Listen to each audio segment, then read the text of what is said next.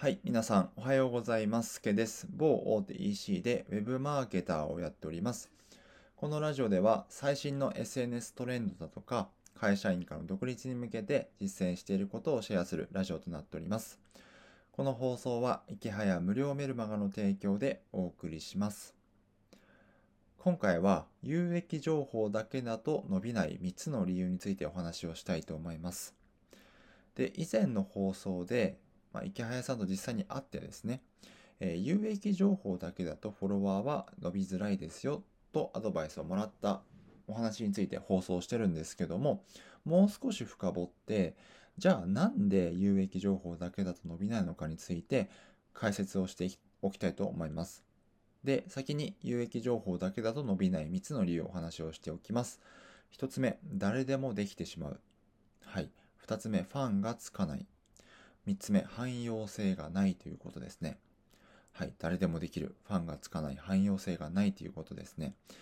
で、自分の場合は有益情報っていうのは、海外のマーケティング情報とか SNS トレンドを、えー、発信をしてたんですけども、言ったらこの1つ目、誰でもできるんですよね。で、まあ、少し英語の、えー、技術っていうのは必要かもしれないですが、今であれば翻訳のツールとかいっぱい出てますし、やろうと思えば誰でもできてしまうんですよ。だから、どういうふうにしたらいいかというと、有益情報プラス自分の専門領域の実績を作っていかないとフォロワーは伸びづらいですよというお話がまず一つ目ですね。で、二つ目、ファンがつかない。うん。このファンがつかないのは、例えば有益情報を発信しているとですね、え有益情報、まあ、いわゆる情報だけにファンがついてしまって自分のファンってものはできないんですよね。要はお前誰やねんってことを常に問われるので、えー、何々の発信をしている、例えば海外情報を発信しているスケさんに、えー、もっと、えー、フォローしたいですとか、情報を得たいですっていうふうになりづらいので、もっと、えさっき言った自分の実績を作っていく、そして自分のファンを獲得していく努力っていうのが必要になってくるってことが2つ目ですね。で、3つ目、汎用性がないですね。これはまあ、他に展開できるスキル作りっていうのが大事なんですけど、まあ、有益情報だけだと、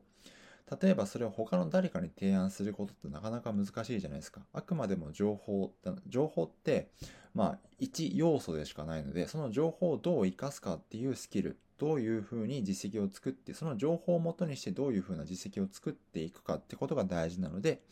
やっぱり汎用性を意識した方がいいってことが3つですね。はい。えー、有益情報だけで伸びない3つの理由もう一回言います。1つ目、誰でもできてしまう。2つ目、ファンがつきづらい。3つ目、汎用性が少ないということですね。